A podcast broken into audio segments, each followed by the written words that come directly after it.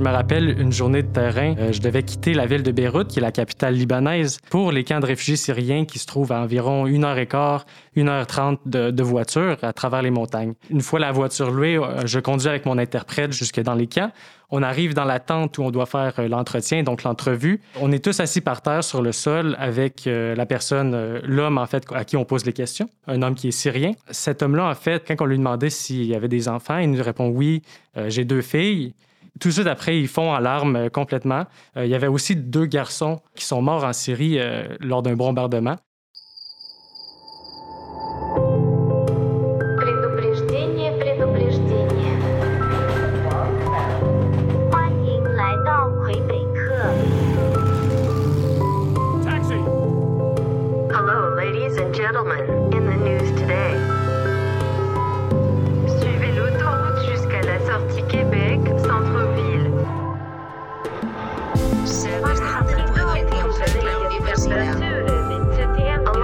Carnet migratoire est une production de la chaire de recherche du Canada sur les dynamiques migratoires mondiales et de CKIA.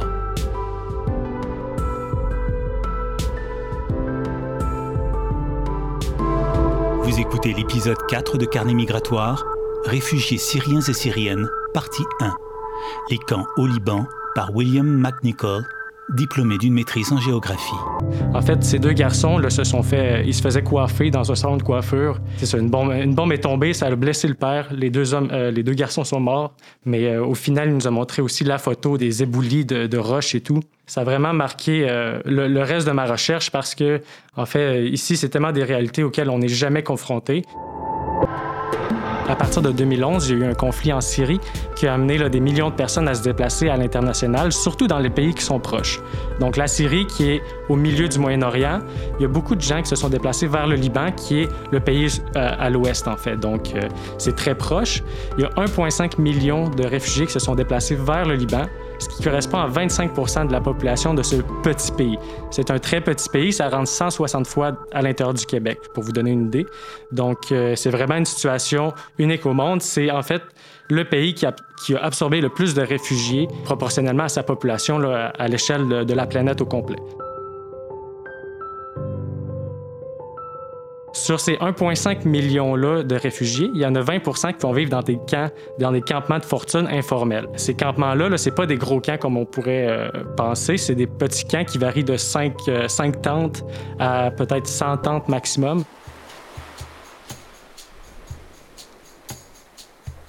Un campement informel, c'est vraiment l'opposé d'un campement formel. Quand on parle d'un camp, d'un camp formel, en fait, c'est vraiment un camp qui est établi par une instance étatique ou humanitaire. On peut penser à l'État, euh, mettons, l'État jordanien qui a établi le camp de Zaatari, qui est un camp formel en collaboration avec le HCR, qui est euh, l'ONU, euh, l'agence de l'ONU pour les, les réfugiés, en fait.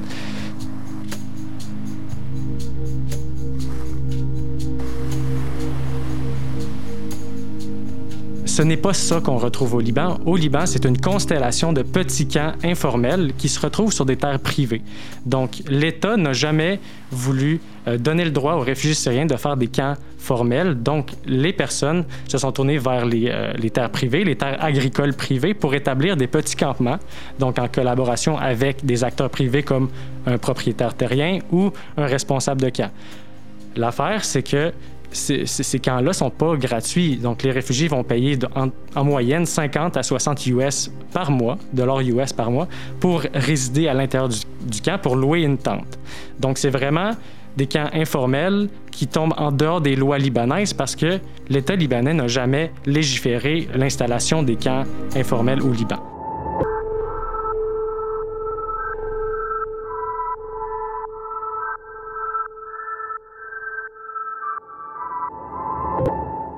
Les réfugiés sont euh, majoritairement sans statut. Donc, 78% des réfugiés syriens n'ont pas de statut en raison du fait que le pays n'a jamais adhéré à la Convention euh, de 1951 relative au statut des réfugiés.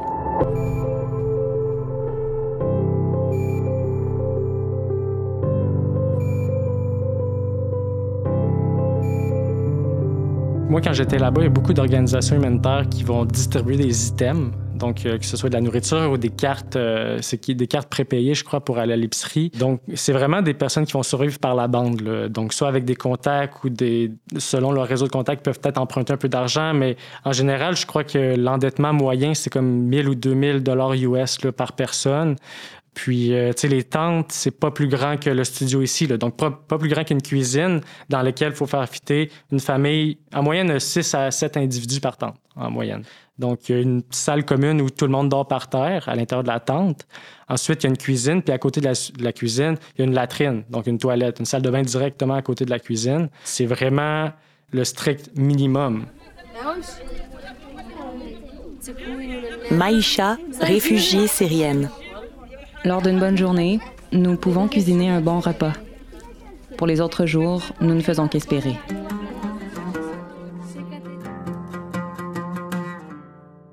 Certaines personnes, oui, ont des emplois ou des ils se font employer par euh, des employeurs au Liban, mais puisqu'ils sont sans statut, il y a plusieurs abus qui viennent aussi avec euh, le travail qu'ils vont faire. Donc, il y a des, des abus au niveau des, des, payes, du salaire, du salaire par personne, euh, des heures travaillées. Certains se font juste tout simplement pas payer. Donc, ils essaient un peu de survivre aussi par la bande en, trouvant, en faisant un petit peu tout le travail qu'ils peuvent faire. Certains vont essayer de s'ouvrir des petits commerces informels à l'intérieur des camps, donc vendre des, des, des cartes SIM pour les cellulaires ou c'est une certaine débrouillardise, mais au final, c'est une débrouillardise qui t'amène au strict minimum, aux, besoins fondamentaux qui, qui, sont vraiment très bas. Nassir, travailleur humanitaire. Les personnes responsables du camp vont les mettre dehors. Si tu ne paies pas le loyer, il va t'expulser. Le shawish ou le propriétaire. Euh, faut comprendre que puisque le camp se trouve dans l'espace privé, donc sur une terre agricole privée, les organisations humanitaires qui veulent intervenir auprès des réfugiés doivent passer par l'entremise des acteurs qui s'occupent du camp, des acteurs privés comme le propriétaire ou le shawish. Shawish, c'est le terme arabe pour dire euh, gestionnaire ou responsable de camp. Donc, on a, un, phénomène de privatisation de l'accès au camp, en fait. Donc, chaque accès doit être euh, négocié avec des acteurs locaux, privés. Donc, si vous êtes une organisation humanitaire, vous voulez atteindre un certain camp, c'est pas dit que vous allez avoir l'accès. Vous devez négocier, vous, devez connaître la personne pour accéder au camp, pour faire un projet humanitaire ou pour distribuer des items euh, comme de l'eau ou de la nourriture. Tu as aussi besoin d'obtenir l'autorisation du Shawish, qui est responsable du camp. Alors, quelquefois, ça marche quand tu as des amis communs avec eux. Le Shawish est syrien, alors il est responsable et il fait aussi partie des personnes du camp, mais il a le pouvoir. Ça fait en sorte que les camps informels sont, sont dits informels parce qu'ils tombent à l'extérieur des lois ou d'un cadre de loi qui pourrait régir euh, l'accès au camp ou qui pourrait régir euh, l'aide humanitaire qui est offerte aux réfugiés. Donc, on va retrouver différents acteurs, comme je parlais. Juste pour résumer, on a les acteurs privés qui sont le propriétaire ou euh, le Shawish. On a les acteurs humanitaires qui veulent faire des projets humanitaires à l'intérieur du camp. Il y a aussi l'acteur étatique qui, en collaboration avec le Shawish ou le propriétaire, va établir une surveillance des personnes réfugiées dans les camps. Donc, ils peuvent aussi faire des, euh, raids à tout moment, des descentes euh, de l'armée dans les camps pour détenir ou expulser les gens du camp s'ils ont une bonne raison de croire qu'il y aurait possiblement quelqu'un qui a été impliqué dans la guerre civile ou peu importe la raison. Amin, réfugié syrien. Oui. Si je fais quelque chose de mal ou que je cause un conflit avec quelqu'un, je recevrai deux avertissements et le troisième, je serai expulsé. Le Shawish est autorisé à faire tout ce qu'il veut. Et finalement, euh, il y a aussi les acteurs réfugiés, donc les réfugiés eux-mêmes qui, sont au centre euh, de, de cet assemblage d'acteurs-là. Puis, euh, une chose vraiment importante, c'est que le réfugié, c'est aussi une main-d'œuvre bon marché pour les euh, propriétaires agricoles. Ben, les, propriétaires de, les propriétaires de fermes libanais, donc les employeurs, vont aller chercher cette main-d'œuvre-là qui se trouve dans les camps pour travailler dans les champs pour quelques dollars la journée. Donc, euh, les réfugiés se trouvent vraiment au centre de tout euh, cet assemblage-là. Ahmad, travailleur humanitaire. Tu vois comment ils les entassent dans un seul camion? C'est vraiment un genre d'esclavage. Mais ils peuvent pas dire non. Premièrement, ils doivent accepter le salaire. Si tu le fais pas, prends ta tente et va ailleurs.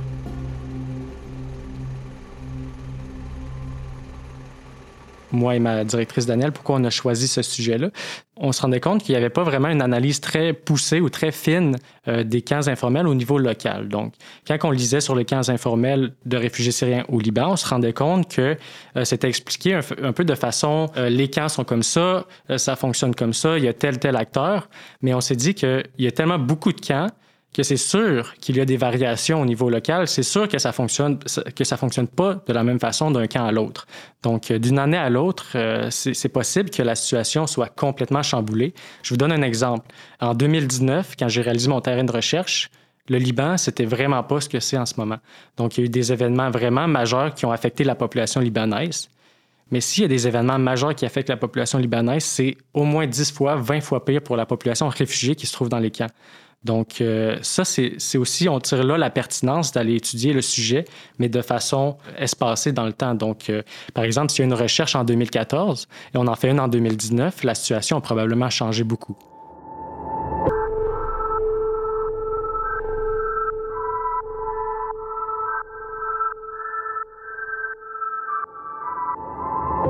La première étape, c'est vraiment de créer les contacts au niveau des organisations locales qui travaillent avec les camps de réfugiés. Mais à ce moment-là, il y avait eu des, inondations vraiment immenses dans la vallée de la Becca, là où les camps de réfugiés se trouvent. Et les organisations étaient complètement débordées. En mars, quand je suis arrivé, c'était vraiment impossible de rencontrer personne. Donc, pendant un mois, un mois et demi, j'ai vraiment pas pu avancer beaucoup. Euh, éventuellement, ça a débloqué quand, euh, justement, la situation s'est réglée. À ce moment-là, c'est ça. Donc, je louais une voiture à Beyrouth. Je conduisais une heure ou une heure et demie jusqu'aux 15 informels, tout dépendant de leur, euh, leur emplacement. Et euh, je réalisais des entretiens soit à l'intérieur des locaux de l'organisation avec laquelle je faisais affaire, que je, avec laquelle j'avais mon contact, ou j'allais directement à l'intérieur des camps pour faire euh, des entretiens avec les réfugiés, les shawish ou des membres d'organisations humanitaires. Donc, au total, pour euh, vous faire un petit résumé, j'ai rencontré 34 euh, participants au total, donc 11 euh, acteurs humanitaires, 14 réfugiés, 7 chawish et 2 propriétaires.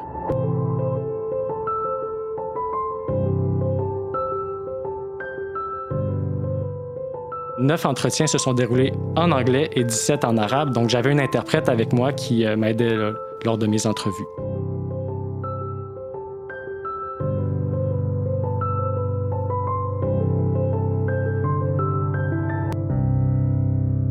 L'interprète avec euh, laquelle j'ai travaillé, euh, c'est une Syrienne arménienne euh, dans la vingtaine qui, avait, qui avait à peu près le même âge que moi quand j'étais au Liban. C'est une des raisons pourquoi on travaillait très bien ensemble. Elle était toujours partante pour faire des journées de 10 heures, aller dans des camps informels pour, pour discuter avec des, des, Syriens ou des, des, réfugiés ou des, même des, responsables de camps. C'est elle qui a réalisé 17 de mes 26 entretiens, il faut le dire. Là, elle, elle s'est elle-même informée sur le sujet.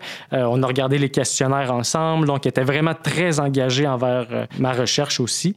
Donc, euh, pour ça, là, ma recherche n'aurait jamais pu être possible sans elle.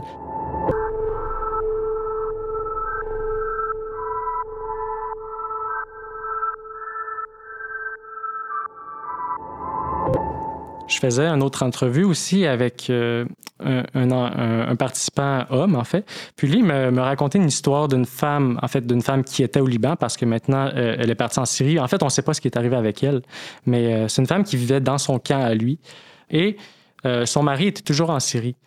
sauf qu'après plusieurs années d'attente à l'intérieur du camp, d'attente de son mari, sans nouvelles, elle a reçu une lettre du gouvernement syrien ou d'une organisation en Syrie, je ne sais pas trop, comme de, en, qui disait que son mari était mort au combat, qui était décédé.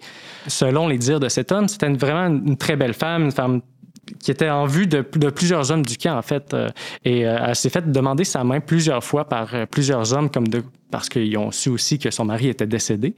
Mais euh, cette femme-là, en fait, euh, elle voulait tout simplement pas se marier parce qu'elle avait encore espoir que son mari soit en, vie en, Syrie parce qu'on ne sait pas vraiment qu'est-ce qui peut arriver. Euh, tu sais, la, Syrie, c'était vraiment un gros bordel, disons. Là, donc, elle, elle avait toujours espoir d'être réunifiée avec son mari. Suite aux nombreux refus qu'elle a faits envers ces hommes-là, il y a eu des rumeurs à son sujet qui sont sorties comme de quoi qu'elle aurait... il, y aurait, eu des, adultères et des choses comme ça. Et finalement, lorsque les, dirigeants du camp ou les responsables du camp se sont regroupés, ils l'ont expulsé du camp comme de quoi que c'était pas une, bonne euh, résidente du camp. Donc, euh, cet homme-là, il me racontait cette histoire-là parce que c'est une femme qui avait vécu un peu avec sa famille, puis il était vraiment, vraiment touché par l'histoire. Moi aussi, j'étais extrêmement touché par l'histoire parce que, on, on croit que oui, les réfugiés ont tous la même précarité, mais c'est pas, pas réellement le cas. Les femmes à l'intérieur du camp, du camp c'est aussi une précarité qui est encore plus élevé. Donc, on va retrouver vraiment tout un autre monde par rapport à la condition féminine à l'intérieur du camp. Nabila, réfugiée syrienne. Les autorités ont détruit nos tentes. Ils ont arrêté quelqu'un et ils ont même brisé la porte de ma tente. J'ai pas eu le temps de me préparer. J'ai presque pas eu le temps de couvrir ma tête avec un voile.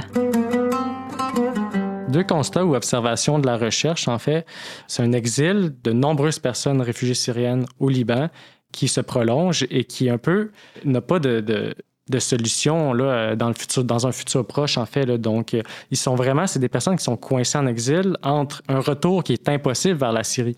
Parce que, juste pour vous dire, euh, si vous êtes un homme qui avait fui la Syrie parce que vous ne voulez pas faire votre service militaire obligatoire, vous retournez en Syrie, vous allez devoir le faire. On n'y échappe pas lorsqu'on quitte le pays. Ils veulent nous déporter en Syrie. Et je vous ai déjà expliqué nos situations et ceux qui veulent retourner seront immédiatement forcés à rejoindre l'armée s'ils le font. Ils vont leur donner des armes et les envoyer combattre jusqu'à ce qu'ils se fassent tuer.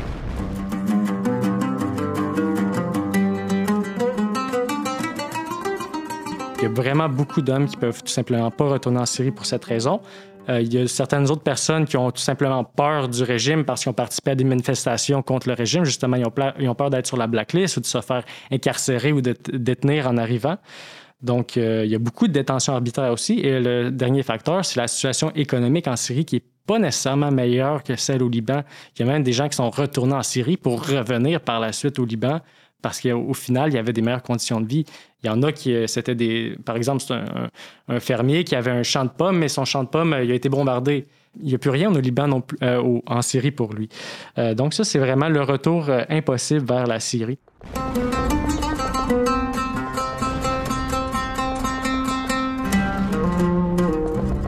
Oussama, réfugié syrien.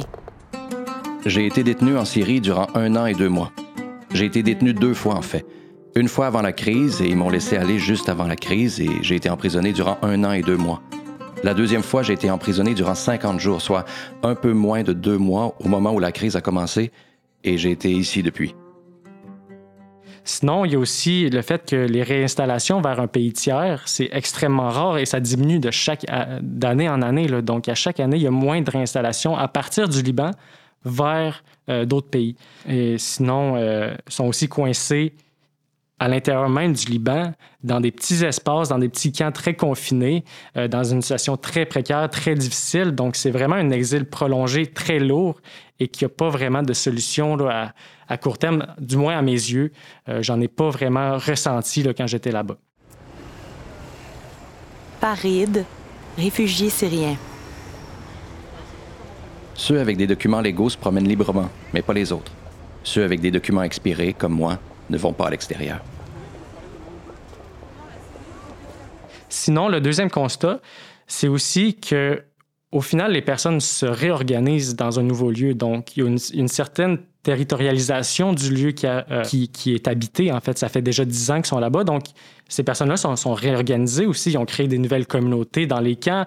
Ils ont, ils ont créé des, des formes d'économie nouvelles à l'intérieur des camps. Puis, il y a une certaine agentivité, donc une capacité d'action qui est propre aux réfugiés aussi. Le réfugié, oui, c'est une victime de cette situation qui est vraiment insoutenable, mais c'est aussi des personnes qui sont capables de s'organiser euh, à l'intérieur de, de ces espaces-là.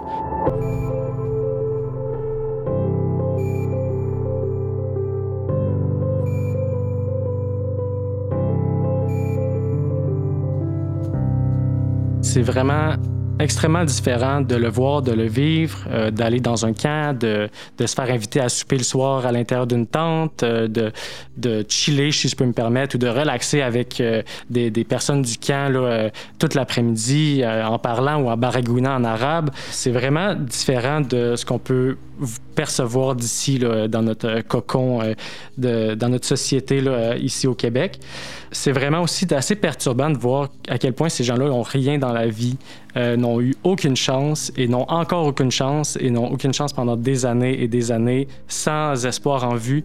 Euh, c'est vraiment, ça remet vraiment tout, euh, ça a vraiment remis mon monde en perspective en fait. Là. Puis moi, ce qui me fait vraiment le capoter, c'est de me demander pourquoi est-ce que c'est eux qui étaient là-bas et pas moi et pourquoi c'est pas l'inverse? Donc, qu'est-ce, c'est quoi le hasard, les chances qui ont fait en sorte que ces personnes-là se retrouvent dans une situation très précaire, extrêmement précaire, et moi, en tant que chercheur, je m'en vais euh, documenter le sujet.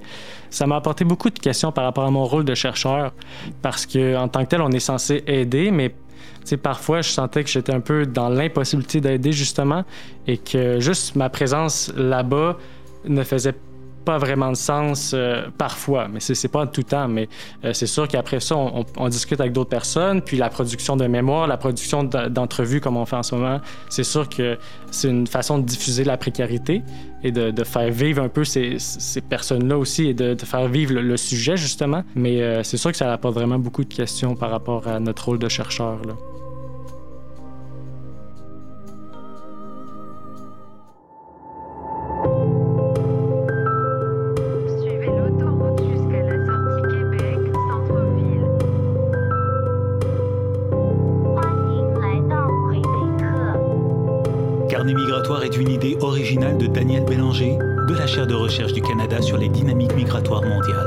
La direction de Capucine Couster.